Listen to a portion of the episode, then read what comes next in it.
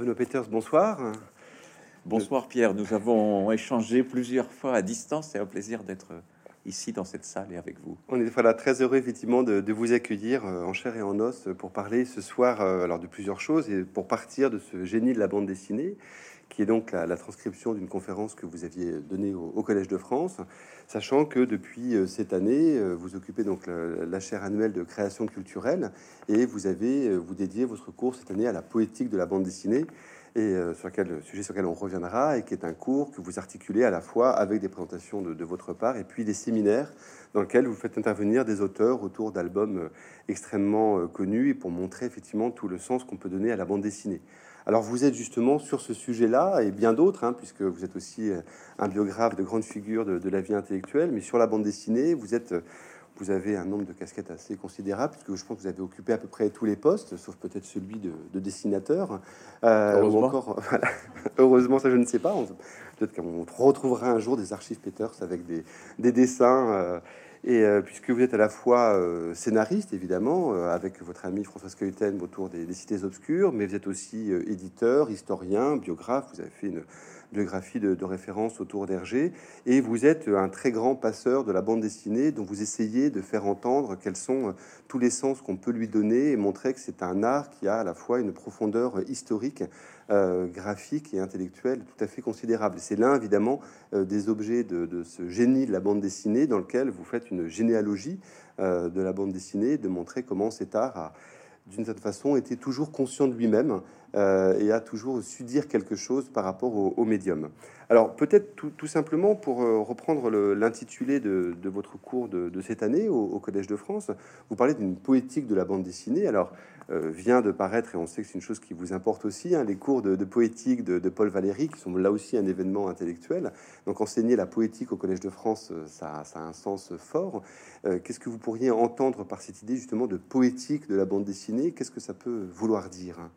Alors on peut évoquer évidemment, euh, et plus que jamais aujourd'hui, la poétique de Paul Valéry, ce cours qu'on croyait perdu et que William Marx a ressuscité, mais euh, je pense aussi à la poétique du cinéma, euh, écrite par Raoul Ruiz, dont deux volumes étaient parus. Raoul Ruiz était un de ces artistes qui réfléchissait sur sa pratique et plus largement d'ailleurs sur son art. Donc qu'est-ce que c'est finalement cette idée d'une poétique euh, c'est l'idée de s'intéresser au mécanisme de production au fond, d'être dans la bande dessinée en train de se faire, de la regarder dans son acte créatif et dans ses spécificités, et non pas la traiter de l'extérieur comme une sorte d'objet froid euh, avec un regard euh, universitaire un peu lointain. Au fond, puisque je suis un praticien de la bande dessinée en tant que, que scénariste, puisque je suis un familier de beaucoup d'artistes et d'auteurs de bande dessinée, j'ai la chance pendant 40 ans de, rencontrer beaucoup, dont certains hélas disparus aujourd'hui.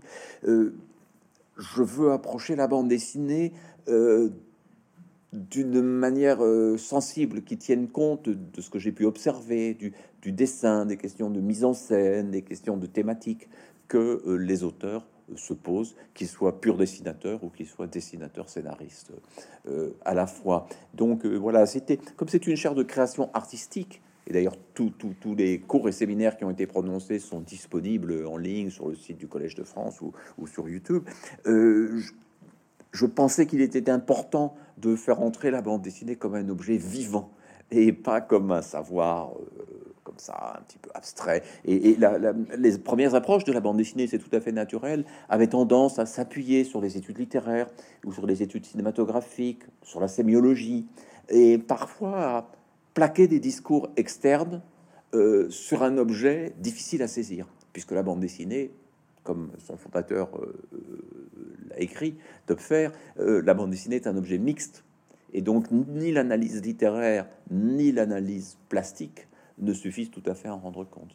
Alors, vous, vous, citez Topfer et il faut évidemment en passer par là. Il est l'une des grandes figures de, ce génie de la bande dessinée. Vous êtes très attaché vous-même à, à, l'importance qu'il a dans l'histoire de la bande dessinée. ce qui est passionnant, ce qu'on découvre, ce qu'on comprend en lisant votre livre, c'est à quel point non seulement il, Topfer met en place euh, à la fois par le dessin et par ses œuvres lui-même, donc les premières bandes dessinées, mais dès le début, euh, ce que vous montrez, c'est que, comme on le disait, c'est un art déjà conscient de lui-même, c'est-à-dire que il pose les problématiques qui sont celles de la bande dessinée, la spécificité de, ce médium, et, et, en même temps, il innove matériellement, c'est-à-dire qu'il tente des choses qui sont déjà et qu'on va retrouver euh, plusieurs décennies, voire un siècle plus tard, euh, qui sont, qui nous paraissent très novatrices aujourd'hui et qui sont déjà, euh, si ce n'est en germe, du moins pratiquées par, par Topfer lui-même. C'est ça qui est assez fascinant. C'est-à-dire que... Oui, on a la chance d'avoir le génie de la bande dessinée qui a commencé par le génie d'un individu, par le, génie de,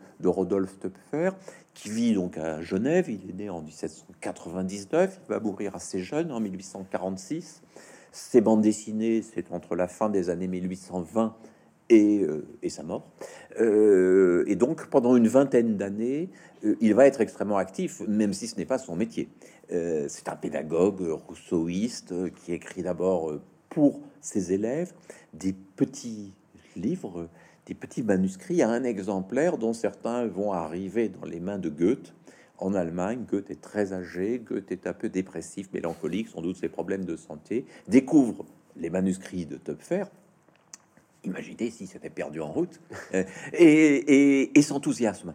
Et voit la nouveauté du travail de Töpfer, voit que c'est un nouveau médium. Je ne parle pas que Goethe parlait de, de, médium, mais c'est exactement de ça qu'il s'agit. Et euh, il dit à l'ami qui lui a confié les manuscrits, mais c'est vraiment trop drôle, c'est formidable, il faut les publier. Et donc la bande dessinée ne démarre pas aux États-Unis, comme on l'a cru parfois, elle démarre sur la scène francophone, à Genève, elle s'exporte très très vite euh, à Paris, puisque les petits livres réalisés par Topfer et vendus par ses soins dans quelques librairies, donc la bande dessinée ne démarre pas dans la presse, elle démarre dans le livre, ces petits livres vont être rapidement imités et piratés. Euh, c'était extraordinaire parce que dans l'histoire de la BD, on va avoir beaucoup de, piratage. Euh, et ça, commence tout de suite. Et surtout, ils vont être imités. Et Topfer va se faire le promoteur de cette nouvelle forme de récit en s'étonnant dans quelques lettres que d'autres dessinateurs ne se soient pas lancés là-dedans. Notamment, il, aimait beaucoup le travail de Jean-Jacques Granville, mm. dessinateur de, Nancy, qui est un remarquable illustrateur. Et il disait, mais je, suis étonné qu'il fasse des suites thématiques de dessins et qu'il ne pense pas à les relier les uns aux autres. Bon, donc, euh, euh, il rêvait que cela se passe, et ça se passera très vite avec Nadar, avec Gustave Doré, puis d'autres artistes dans différents pays. Et on constate donc, c'est une découverte qui, s'est faite au fil des ans, parce que quand je, suis entré dans la bande dessinée, euh, je ne sais même pas si je connaissais le nom de Topfer, et en tout cas, je n'avais rien vu de lui. Mais on s'aperçoit aujourd'hui qu'il y a une tradition de la bande dessinée tout au long du 19e siècle, bien avant la naissance officielle aux États-Unis, qui est en fait une seconde naissance, une seconde naissance plus populaire, euh, car les grands journaux américains vont donner évidemment une place euh, énorme à la bande dessinée. donc on a deux naissances, on a une naissance contemporaine de la photographie, exactement contemporaine de la photographie, et une deuxième naissance, avec notamment le Yellow Kid de Richard Felton Outco, exactement contemporaine du cinéma. Ce qui est amusant d'ailleurs, parce qu'on croit quelquefois que la bande dessinée aurait repris son langage et ses procédés au cinéma. Or, on va trouver, entre autres merveilles, euh, chez Töpfer, du montage parallèle. Hmm. Alors c'est amusant parce que ça nous dit qu'on peut raconter une histoire en simultanéité, en prenant deux, espaces différents, en les faisant coexister sur la page, et qu'il n'était pas nécessaire que le cinéma les fait pour que la bande dessinée le fasse. Il n'était pas nécessaire non plus que le cinéma ait inventé euh, le plan d'ensemble, le plan dit américain, le gros plan, pour que la bande dessinée le fasse. Elle, elle invente son propre langage avec une grande richesse. Et une chose qui m'a fasciné, c'est que beaucoup d'auteurs très contemporains sont passionnés par la bande dessinée des origines, parce qu'ils y trouvent une liberté de code assez proche de cette liberté revendiquée aujourd'hui dans ce qu'on appelle le roman graphique. Et notamment bon, deux, deux, auteurs majeurs aux États-Unis, Art Spiegelman et Chris Ware, sont deux passionnés de Topfer, mais de toute la bande dessinée ancienne. Oui, c'est l'un des paradoxes de, cette histoire de la bande dessinée, qui est que finalement, dans son premier moment, elle a été beaucoup plus euh, normative euh, qu'elle ne l'est aujourd'hui. C'est-à-dire que les objets dans lesquels, auxquels l'histoire de la bande dessinée s'est intéressée dans un premier temps, que ce soit les Américains ou effectivement euh, cette grande figure à laquelle vous êtes attaché, qui est celle de d'Hergé, fait qu'on a donné, on a construit une image de la bande dessinée extrêmement codifiée. Et ce que vous montrez entre autres dans le, dans le génie, c'est montrer que justement en remontant à cette sorte de primitif qu'est Topfer et ceux qui l'ont suivi au 19e, on découvre une liberté qui est beaucoup plus grande. et entre autres, ce que vous dites aussi qui est très important, c'est qu'il y a le premier moment livre avec Topfer, le moment américain qui est un moment de la presse, et, et que le travail qui est fait actuellement de numérisation euh, des journaux, euh, aussi bien en, Europe qu'aux États-Unis, a permis de redécouvrir tout un pan de choses qui avaient disparu puisque jamais édité en, volume ou des volumes qui avaient disparu et qui permet de redécouvrir. Euh, et, ça, c'est aussi un travail qui est fait après éditorialement par des albums en, France. On peut penser à, à ou, ce type de choses qui fait qu'on découvre des créateurs qui sont dans une innovation par rapport à l'usage de la page, l'usage des cases, le rapport entre elles, qui est tout à fait étonnant par rapport à ce qu'on peut lire par ailleurs de créateurs contemporains. Alors, je crois que l'approche médiologique proposée par Régis Debray, qui n'est pas la société médiatique, mais qui est vraiment le génie euh, des différents médias, euh, nous aide beaucoup. Et l'inscription dans la matérialité, c'est-à-dire notamment dans l'histoire des techniques de reproduction. Que se passe-t-il? Euh, Topfer travaille en noir et blanc, au trait, avec une technique appelée l'autographie, qui est dérivée de la lithographie, qui permet d'écrire et dessiner avec le même instrument. Pour lui, c'est essentiel. Euh, la mixité n'est pas seulement une mixité de sens, mais une mixité de forme, c'est-à-dire vraiment écrire le dessin, dessiner l'écriture. Quand la bande dessinée va passer dans les journaux, elle va changer de technique. On va, avoir la gravure et le texte typographié. Donc le texte typographié va avoir tendance à se séparer euh, du dessin on se souvient des albums de Christophe, La famille Fenouillard, Le sapeur Camembert, etc., qui sont des livres qui, eux, ont circulé parce que c'était des livres. Mais les bandes dessinées tout au long du 19e siècle, en France, en Grande-Bretagne, en Allemagne, etc., étaient dans une presse assez périssable, assez fragile. Et même quand les grandes bibliothèques avaient conservé ces journaux, ils n'étaient pas accessibles aux chercheurs. Donc il s'est construit une mémoire un peu étrange de la bande dessinée, qui était avant tout une mémoire des livres qui s'étaient transmis. Euh, on se souvient, beaucoup de, beaucoup de familles, les albums de Christophe, par exemple, euh, sont passés de génération en génération parce qu'ils étaient reliés, ils étaient, ils étaient, ils étaient bien faits, donc ils restaient dans les, bibliothèques, comme les vieux Jules Verne restaient, comme la comtesse de Ségur de la bibliothèque rose, était resté. Et d'autres œuvres étaient totalement méconnues. Et donc, on racontait une histoire en disant, bah voilà, c'était les textes sous l'image, typographiés, etc. Et puis est venu Hergé. Et puis, et puis autre préjugé euh, fondamental, euh, la bande dessinée était confondue avec l'usage du phylactère. Hum. Alors, on croyait, d'une part, qu'il n'y pas de bande dessinée sans phylactère, c'est une des choses que j'essaye de, déconstruire euh, dans le livre, mais d'autre part, quelquefois, un peu naïvement, que, que, le phylactère avait été inventé par la bande dessinée. On s'aperçoit que la caricature, notamment la caricature britannique, avait repris ce procédé du phylactère. Baudelaire, dans son texte sur quelques caricaturistes à un moment, se moque de Granville en disant c'était un esprit maladivement littéraire qui utilise le vieux procédé du phylactère. Donc ce n'était pas du tout perçu comme un instrument de modernité. Le, phylactère était plutôt perçu comme une tradition quelque peu anachronique.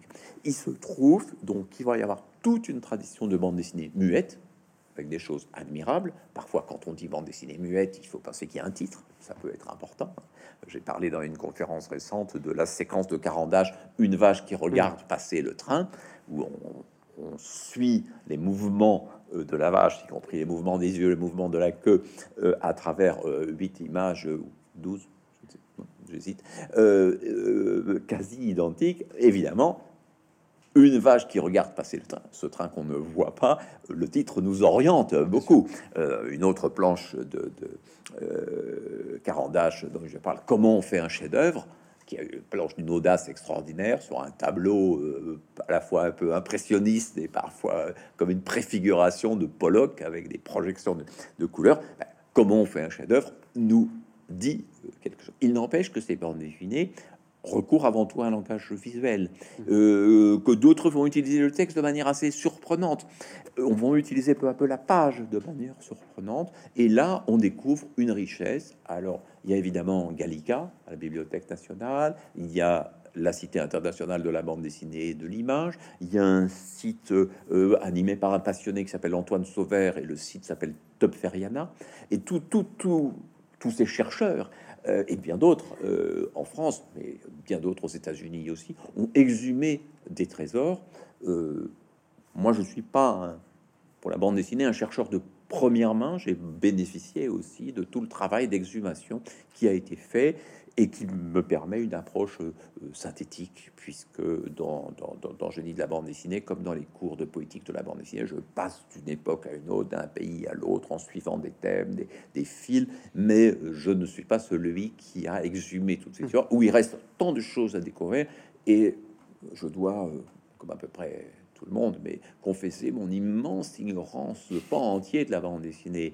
Euh, c'est toujours un peu étrange parce qu'on vous dit que vous êtes un spécialiste, et ça, je connais un petit peu plus que, beaucoup de gens, mais, mais, en même temps, je suis effaré par euh, l'ampleur de l'ignorance. L'ignorance est évidemment notre garantie de continuer à faire des découvertes. Et puis, mon but n'était pas, euh, à travers cette première conférence, dont je n'imaginais pas qu'elle serait suivie de tout un cours, ni même dans la série des cours. Mon but n'était pas de couvrir l'histoire de la bande dessinée, ni de couvrir les thématiques, mais de donner une idée d'une richesse méconnue. Et donc cette richesse, je peux la faire découvrir avec des exemples qui me sont chers.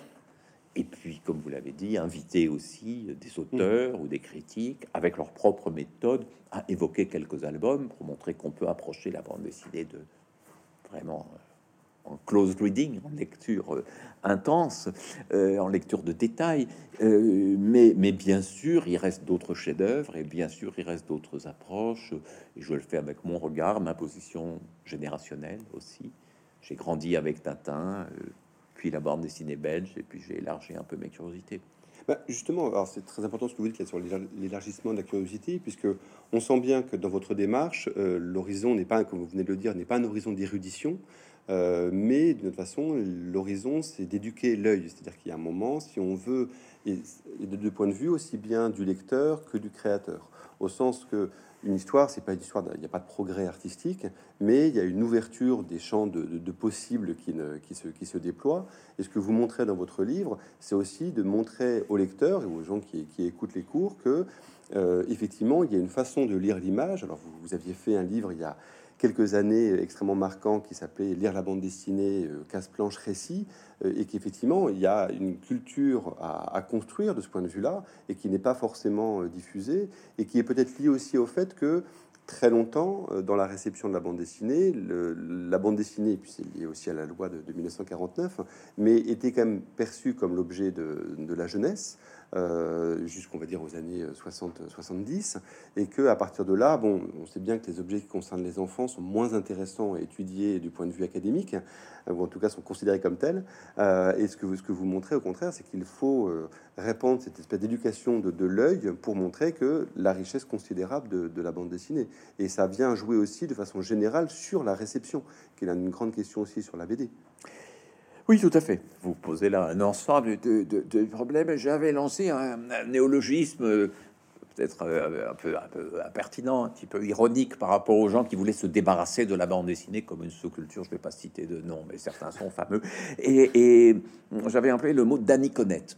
On, disait que la BD formait des analphabètes, mais je dirais qu'il y avait des aniconettes, c'est-à-dire des gens qui étaient aveugles à l'image, qui ne savaient pas la regarder. Euh, vous savez, on les, on les, reconnaît très bien. Euh, c'est souvent ceux qui n'ont pas du tout lu de BD pendant leur enfance et qui vous demandent s'il faut d'abord regarder l'image ou d'abord lire le texte. Alors qu'un enfant qui a une bande dessinée euh, dans, les mains, il se pose pas cette question. Il entre dedans, il sait que c'est fait d'une série d'allers-retours.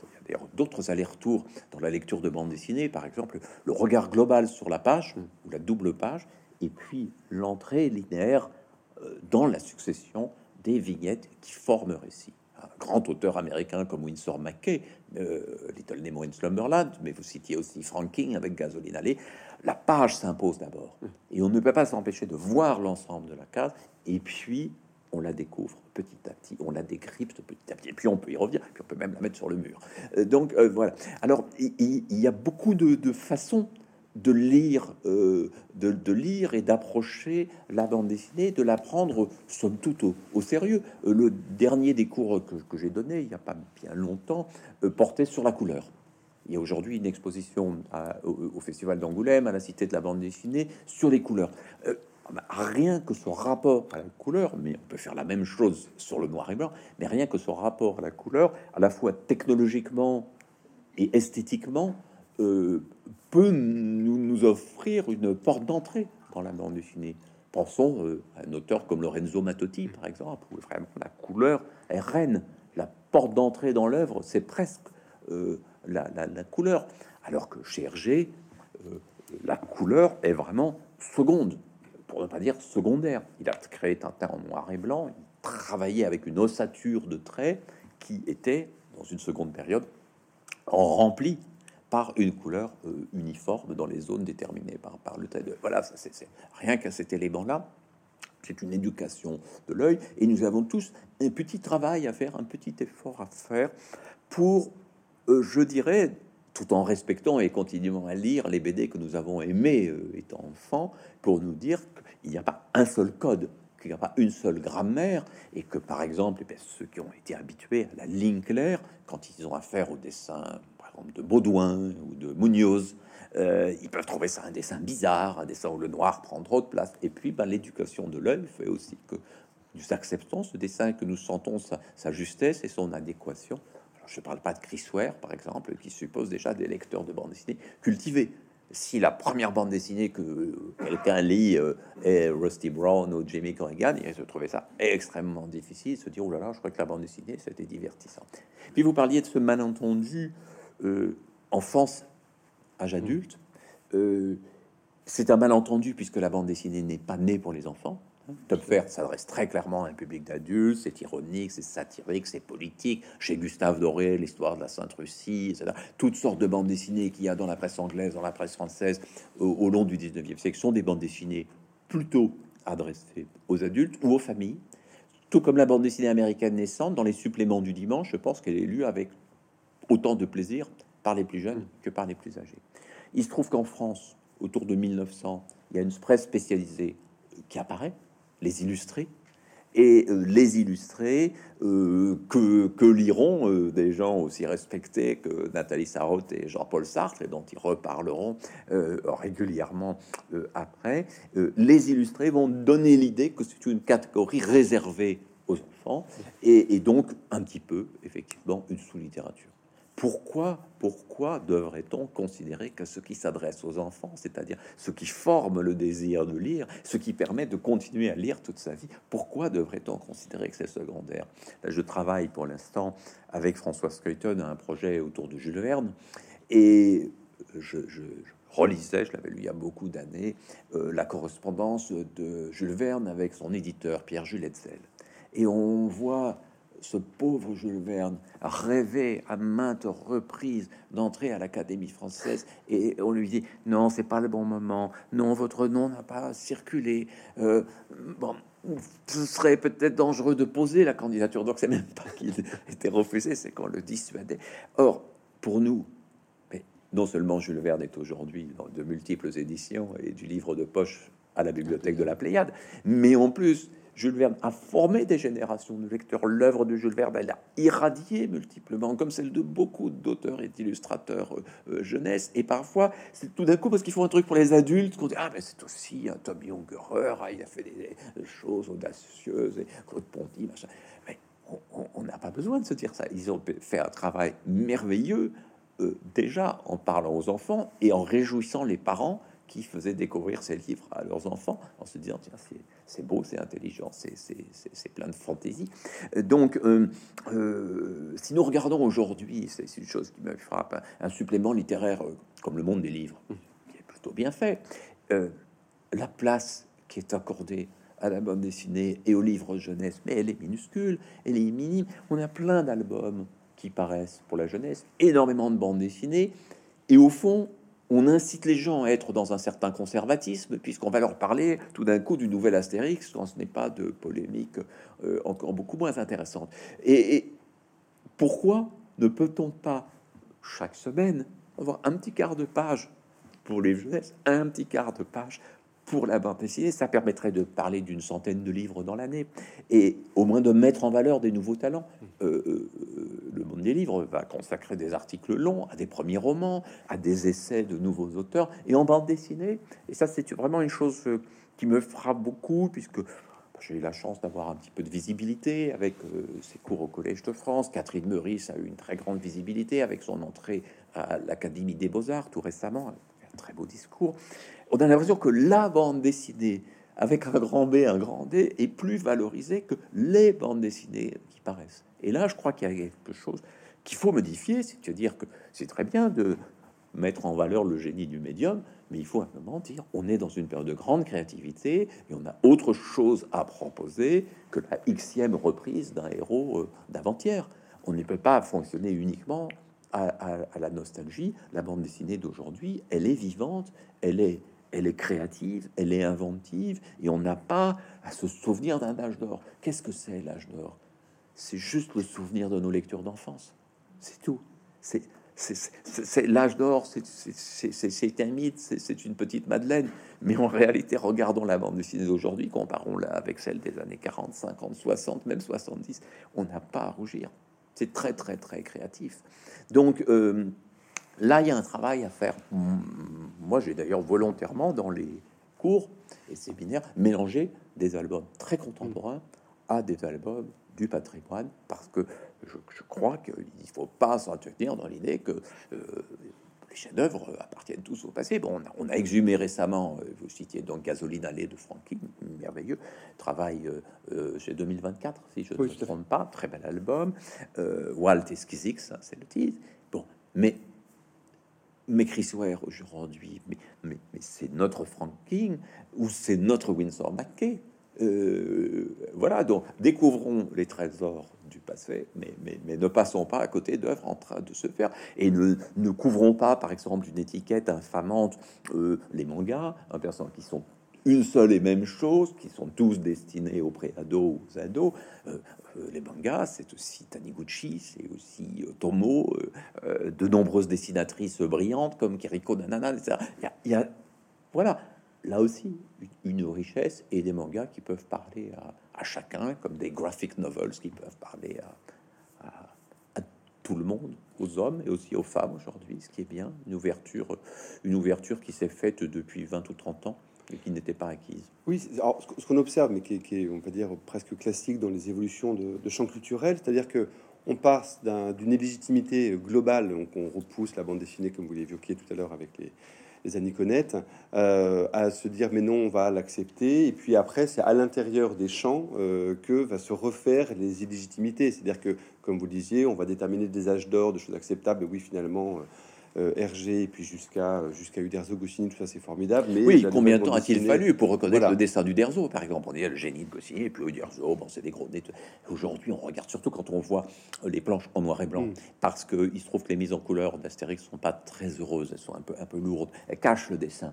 Mais on regarde, il y a un génie du dessin et de la mise en scène et de la mise en scène chez Uderzo, comme il y a évidemment un génie chez Franquin, euh, etc. Il n'y a pas que le dessin réaliste, il n'y a pas que le dessin à orientation picturale qui mérite d'être considéré euh, esthétiquement.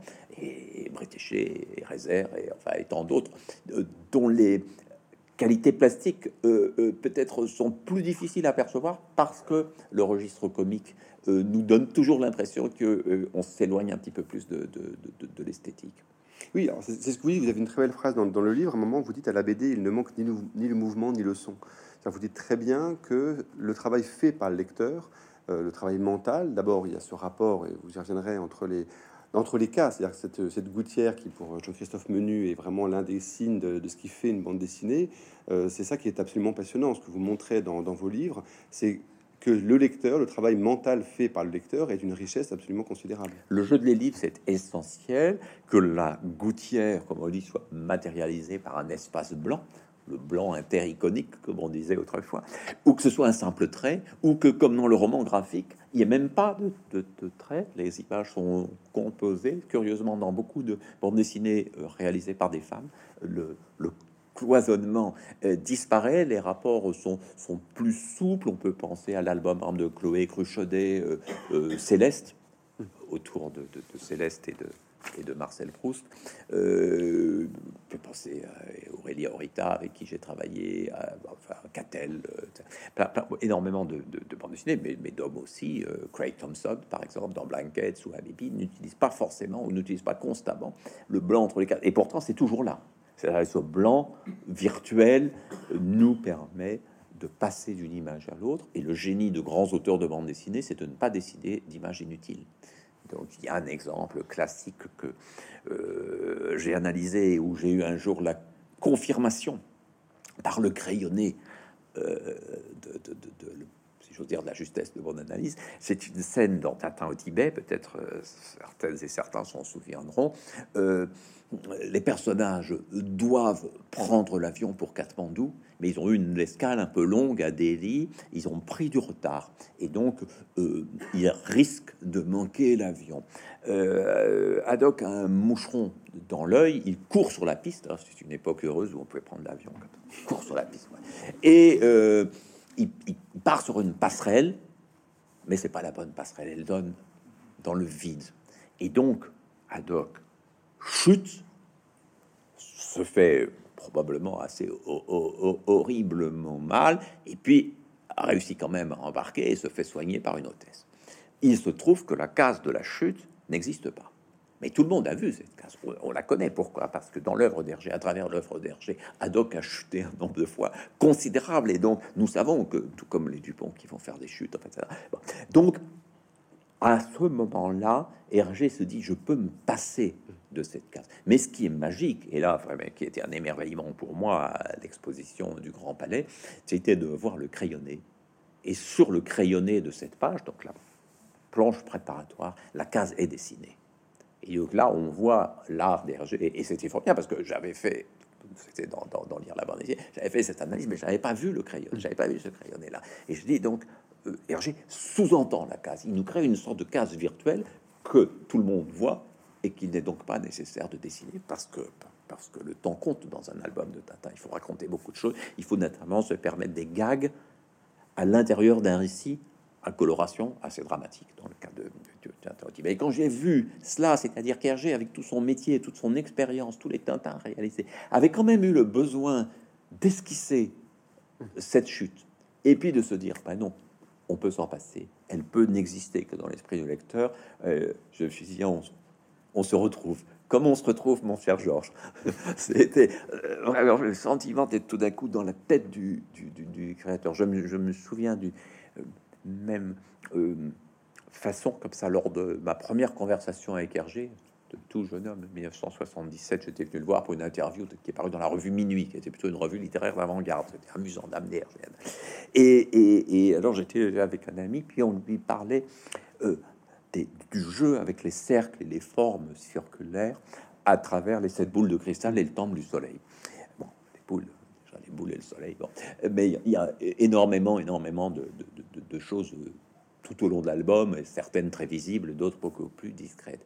Et alors Hergé, au début, ça, oui, un peu troublé, oui, vous avez raison, oui, il faut pas exagérer. Et puis tout d'un coup, il dit, mais le cercle existe aussi dans des endroits où on n'imaginerait pas. Regardez, prenons la couverture des sept boules de cristal, le mouvement des personnages emportés comme ça par une mm. espèce de, cyclone.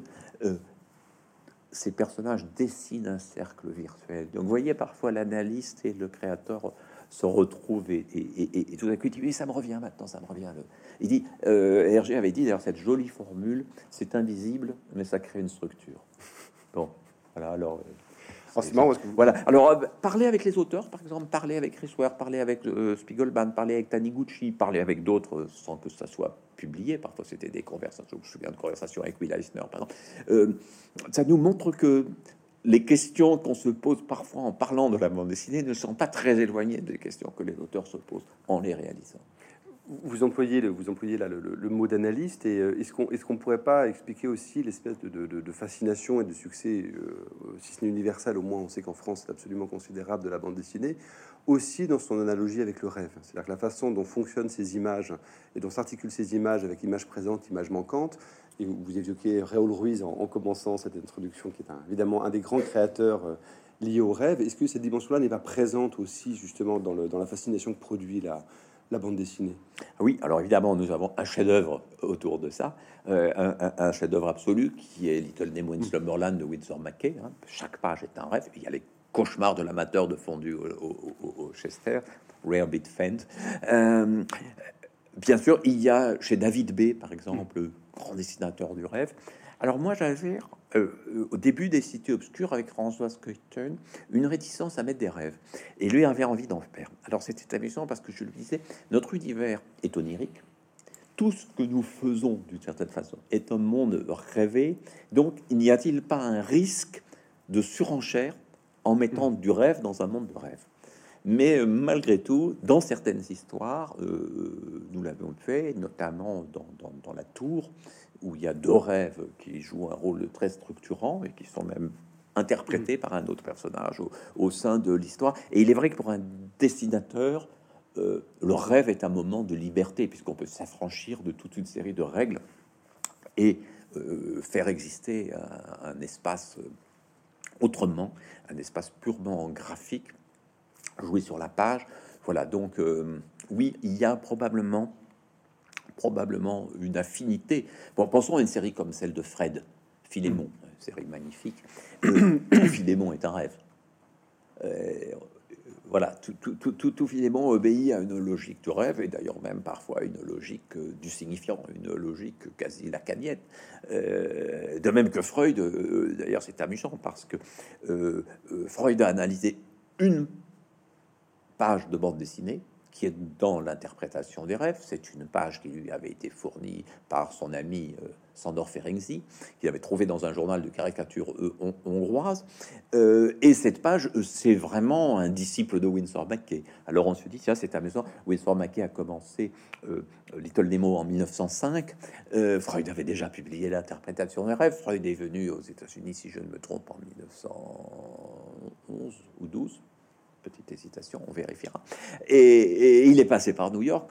Euh, Little Nemo paraissait mm. encore peut-être dans sa chambre d'hôtel à New York. A-t-il vu un, journal euh, Je ne sais pas. En tout cas, euh, on pourrait construire, ça serait un autre rêve, un, dialogue, un dialogue ou une rencontre entre Winsor McKay et Freud autour de autour de cela. Voilà, donc euh, rêve euh, n'est pas non plus l'apanage des psychanalystes. Il, appartient aussi aux, artistes, même si les rêves de, de Little Nemo euh, peuvent se prêter à pas mal d'analyses. Toutes les hantises, notamment les hantises liées au processus de transformation. La métamorphose, une des choses dont je mm. parle dans le petit, le petit livre. La métamorphose est une des clés de la bande dessinée. Et la métamorphose, euh, alors pardon de passer un peu de référence érudite euh, ou scientifique en euh, une autre référence, mais évidemment, la logique de Winsor McKay vient de Darwin l'affolement produit dans les consciences par l'idée que peut-être l'homme descend du singe. Évidemment, les dessinateurs, les caricaturistes s'en donnent à cœur joie euh, autour de ça. Donc, euh, euh, il y a par exemple une page dans les cauchemars de, de ma tante Chester, peut-être est-elle dans le, livre, où une dame qui a un, sac à main en crocodile voit ce sac à main grandir l'ouverture du sac, devenir la gueule du crocodile qui va évidemment avaler la, malheureuse. heureusement, ce n'était qu'un rêve. Mais voilà, si nos, si nos sacs en crocodile euh, se remettaient à vivre, retrouver leur nature, et ça pour un dessinateur, c'était une, une joie. Et c'était en même temps pour les lectrices et les lecteurs une familiarisation avec des nouvelles théories. Et que la caricature a joué un rôle pédagogique bien, bien avant Christophe Blain et Jean-Marc Jancovici. ce que j'avais dire, ce que c'est là, parmi les, tendances actuelles, effectivement, de la bande dessinée, la bande dessinée qu'on peut appeler documentaire ou, ou, pédagogique, effectivement, l'une des, l'une des choses les, les, plus importantes actuellement. Alors justement, dans les tendances actuelles, vous, vous arrivez d'Angoulême, vous y repartez euh, ce soir. Euh, nous fêtons cette année, donc c'est la 50e édition, euh, et, le Festival d'Angoulême a joué évidemment en France en particulier, mais je pense qu'au-delà de ça, un rôle fondamental dans la question de la réception. Et puis c'est aussi le lieu où se cristallisent d'année en année, on va dire, les problématiques qui sont celles de la bande dessinée. Pour le meilleur et pour le pire. Pour le meilleur et pour le pire. Le Festival d'Angoulême est apparu en 1974 euh, c'est donc sa 50e édition, mais fait 49 ans. En fait, cette période correspond exactement à celle du devenir de la bande dessinée adulte mm. et du devenir adulte de la bande dessinée, ce qui n'est pas exactement la même chose, puisque dans le devenir adulte de la bande dessinée, on peut intégrer la jeunesse, mm. les œuvres de jeunesse. Euh, c'est un moment où on passe d'une bande dessinée de série de personnages à une bande dessinée d'auteur, euh, bientôt d'autrice. C'est le moment où on passe d'une bande dessinée qui existe principalement dans la presse à une bande dessinée qui existe fondamentalement dans le monde du livre. Ce sont des changements absolument radicaux. Euh, bien sûr, euh, ça a bouleversé aussi l'économie de la création. À mes débuts avec François Skuyten, on travaillait d'abord pour le mensuel à suivre. Ce mensuel assurait aux jeunes auteurs que nous étions une forme de subsistance, puisque chaque planche était payée, et puis l'album paraissait, il marchait plus ou moins, et nous avions une deuxième rémunération.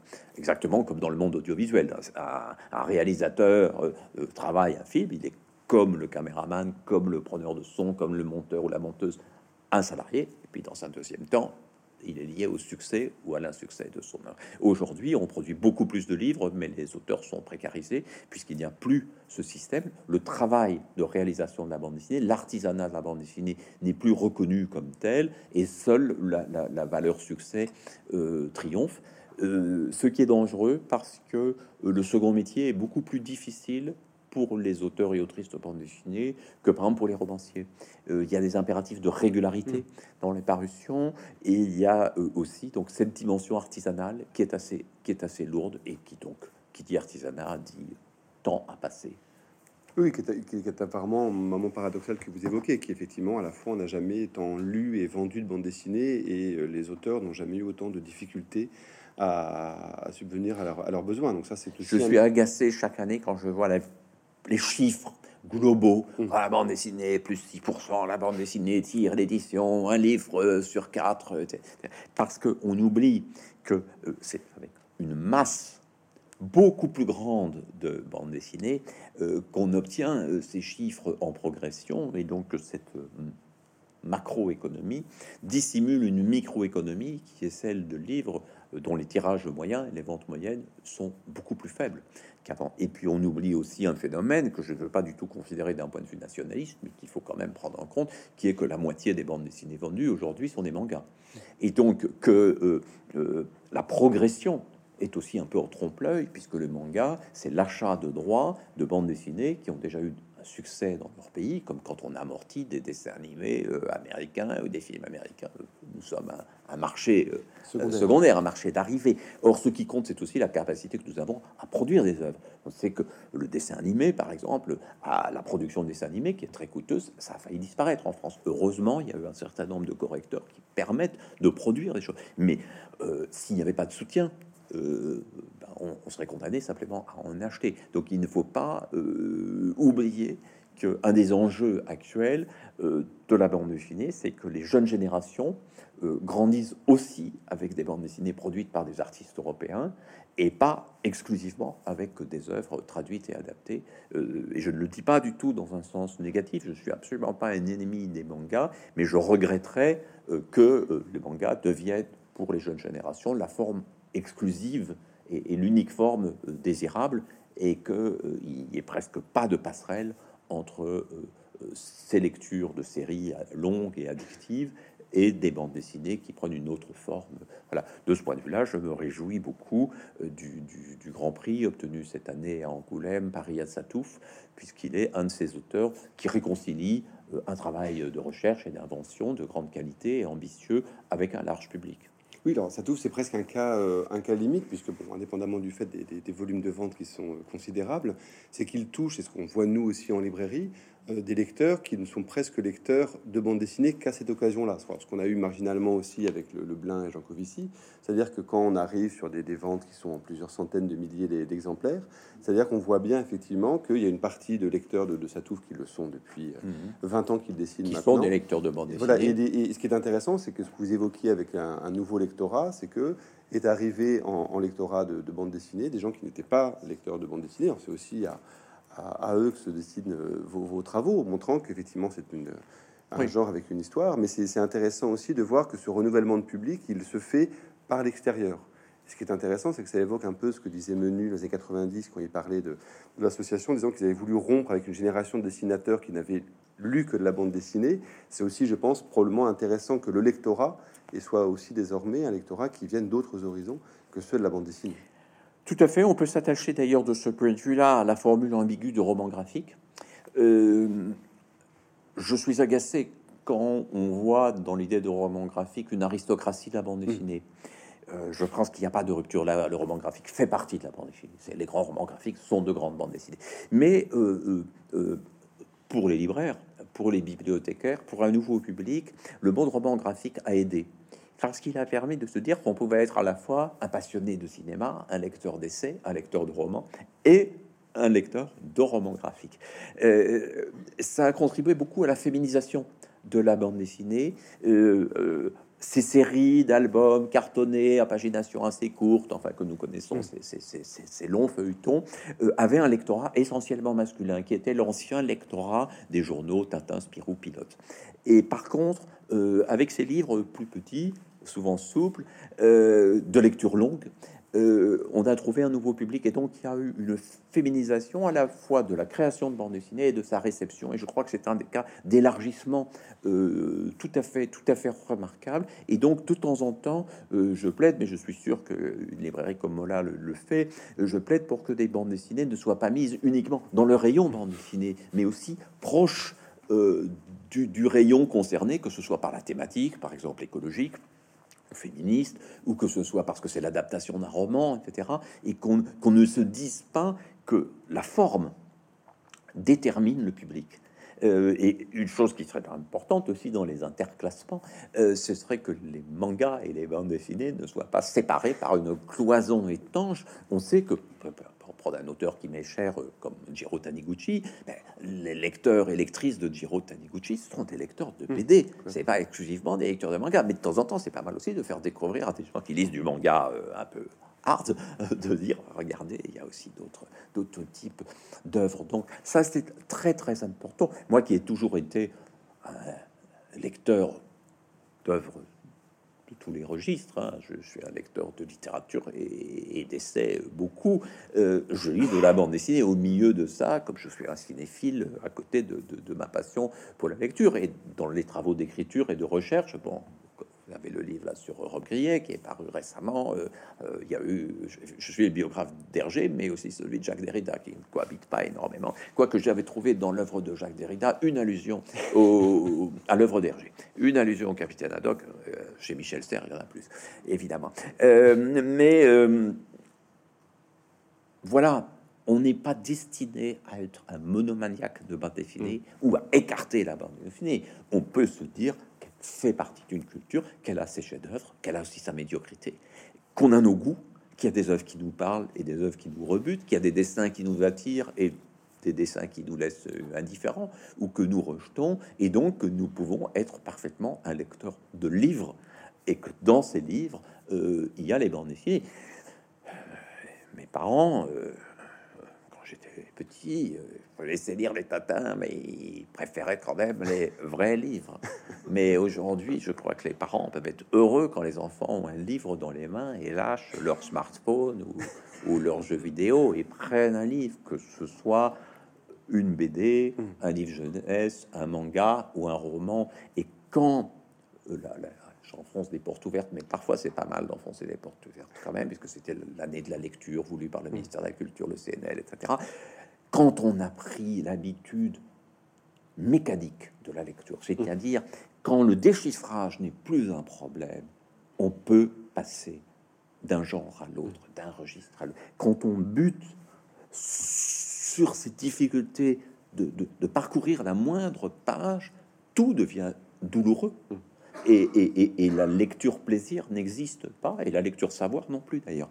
Et ça, c'est vraiment très très important. On peut dire que J.K. Rowling a rendu de ce point de vue-là service immense parce que elle a créé des, générations de jeunes lectrices et lecteurs accros qui attendaient avec l'impatience qu'on sait le prochain volume et qui parfois étaient si impatients qu'ils progressaient en anglais pour pouvoir le lire en anglais. Mais ça, c'est quand même être bienfaiteur de l'humanité. Et, à ce titre-là, Hergé l'a été aussi, et tant d'autres, et, et, et, Uderzo et Goscinny, c'est des bienfaiteurs de l'humanité parce qu'ils ont donné cette idée d'une joie communicative de la, de, la lecture et de l'envie du tome suivant, du volume suivant. Mais c'est fantastique, et ça, ça mérite autre chose quand même que le dédain qu'on entend encore quelquefois, ou que les parents disent, bon, bah, tu tu n'as pas mieux à lire.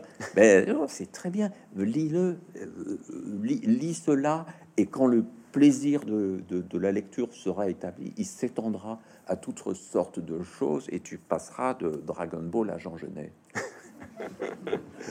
Merci beaucoup, Benoît Peter, pour ce très bel élage de la lecture. C'est toujours un plaisir.